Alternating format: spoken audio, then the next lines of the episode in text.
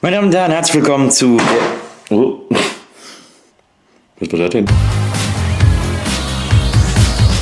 Meine Damen und Herren, herzlich willkommen zu der späteste Reviewer des Universums. Heutige Folge Deadpool.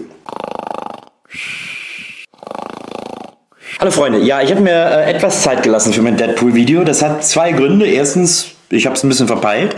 Aber äh, der andere Grund ist vielleicht wichtiger, denn meine äh, Meinung über Deadpool hat extrem, hat sich extrem oft geändert, obwohl, also seitdem ich ihn gesehen habe. Ich war in der Presseverführung damals und muss sagen, dass der ungefähr so war, wie ich den erwartet habe. Es hat so ein leichtes Kick-Ass-Gefühl. Mir war nicht bewusst, dass der so sehr die vierte Wand durchbricht. Also mit dem Zuschauer direkt spricht und uns direkt anspricht und sich mit uns unterhält und so. Aber äh, ich fand es dann auch nicht so wahnsinnig, trotzdem nicht so wahnsinnig überraschend, weil es hat zum ganzen Ton des Films gepasst, der ja so eine starke Überironie bedient.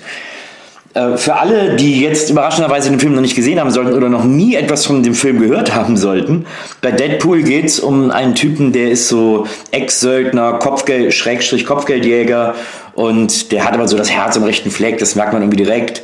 Der ist so ein, der ist ein korrekter Typ irgendwie und dann verliebt er sich in eine Frau, die irgendwie auch cool ist und auch eher so ein bisschen tougher. Und die beiden führen ein ganz tolles Leben zusammen. Und an dem Tag, an dem er sie fragt, ob sie heiraten wollen, bekommt er eine Krebsdiagnose. Und die Ärzte sagen, er hat jetzt nicht mehr lang zu leben und das ist eigentlich irgendwie Feierabend und er, ähm, er wird das auf gar keinen Fall überleben. Daraufhin beschließt er irgendwie alles hinter sich zu lassen, seine Frau irgendwie äh, hinter sich zu lassen, damit sie irgendwie nicht so sehr mit ihm leiden muss und um ihn weinen muss, sondern er will ab jetzt Lonesome Ranger sein und alleine quasi auf seinen Tod warten. Aber ähm, bekommt das Angebot, an einem Experiment teilzunehmen, als Versuchskaninchen allerdings. Und dieses Experiment soll dafür sorgen, dass er den Krebs besiegt und vielleicht sogar noch ein bisschen mehr. Er lässt sich darauf ein, weil er denkt, er hat sowieso nichts mehr zu verlieren. Das geht so ein bisschen schief. Ähm, er überlebt und er ist jetzt stärker als jemals zuvor und er hat so Selbstheilungskräfte, aber er sieht aus wie so eine Pizza oder wie dieser Pizzaman aus, ich glaube Spaceballs war das.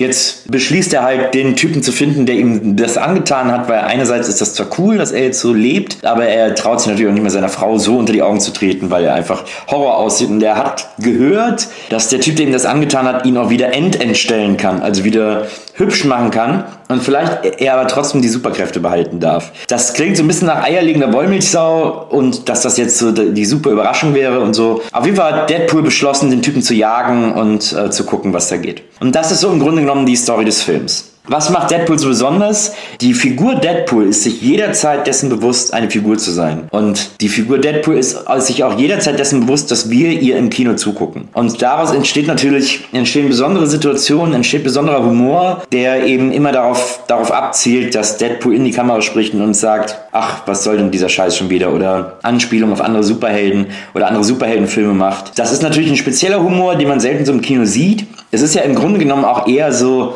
ich glaube, man kann es eher verstehen als Kommentar auf die Superheldenfilme und das Superheldengenre an sich. Und die einzige Schwierigkeit, die das mit sich bringt, ist, dass er ja selber auch Teil dieses Genres ist. Und jetzt kommen wir zu meinen Feelings über Deadpool.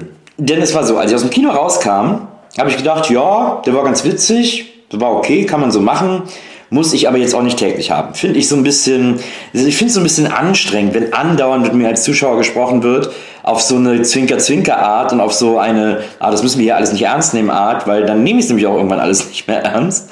Und dann äh, funktioniert aber, dann kann mir aber auch keine Geschichte mehr erzählt werden, wenn ich nichts mehr ernst nehme mir, weil mir dann alles egal ist. Aber das ist halt wie ein Comedy-Auftritt. Man muss sich das vorstellen, dass Deadpool ist der Mario Bart des Superheldentums. Ähm, auf jeden Fall ist er so wie so ein Stand-up-Komiker, der, der das Genre erklärt. Und das funktioniert. Also als ich rauskam, habe ich gedacht, das ist okay, das ist ein cooler Film. Und dann habe ich so ein paar Tage rumgesessen und immer wieder über diesen Film nachgedacht und habe immer öfter gedacht, Nee, das ist Kacke. Das ist totaler Quatsch, das so zu machen. Die haben es einfach übertrieben. Die haben da irgendwie, die sind so übers Ziel hinausgeschossen, dass das wie so South Park ist. Aber South Park ist ja nicht umsonst immer 20, 30 Minuten lang. Aber wenn man so ein andauerndes Ironiegewitter über sich ergehen lassen muss, dann ermüdet das einfach nach, nach einer gewissen Zeit und funktioniert dann nicht mehr so gut. Und dann habe ich gedacht, der war eigentlich nicht gut. Ich kann eigentlich nicht rein gewissens behaupten, dass das ein cooler Film war, weil das, das haben die irgendwie, das haben die nicht so richtig hingekriegt. Und dann habe ich mir aber nochmal so ein paar Szenen angeguckt und hab dann, musste dann einfach sagen, nee, das ist schon ein guter Film. Der hat einfach so ein paar Ideen, die super lustig sind Die Szene, in der Deadpool irgendwie einen Namen aus Leichen legt, finde ich nach wie vor sagenhaft gut und eine sagenhaft lustige Idee. Und äh, solche Einfälle, also auch visuelle Einfälle, hatte der eine Menge und der hat auch einen coolen Soundtrack und der hat auch einen lustigen Einsatz von Musik, der auch oft ironisch ist, aber ich mag das, wenn Popmusik eingesetzt wird in Filmen und musste dann mein eigenes Urteil zum dritten Mal revidieren und sagen, nee, ist ein guter Film. Das war cool, das war lustig, das ist ein voll okayer Held. Deswegen ganz interessant, dass meine, dass meine Meinung über den Film so wellenartig verlief. Die Frage, wenn ich jetzt noch mal eine Woche warte, denke ich dann, dass das der beschissenste Film aller Zeiten ist?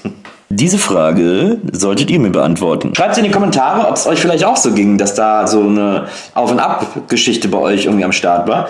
Mich würde es interessieren, ob das vielleicht irgend, ob dieser Film noch viele andere Menschen so beschäftigt hat oder ob man einfach da reingegangen ist, gesagt hat, oh, super geil und wieder nach Hause gegangen ist und sich an dieser Meinung nichts mehr geändert hat. Mich hat der wirklich sehr beschäftigt und es ist wirklich nur ein Superheldenfilm.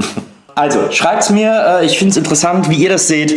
Wir sehen uns hier wieder die Tage, denn jetzt stehen ja auch die Oscars an und äh, da sollten wir dann vielleicht auch nochmal kurz drüber reden. Bis dann, Peace.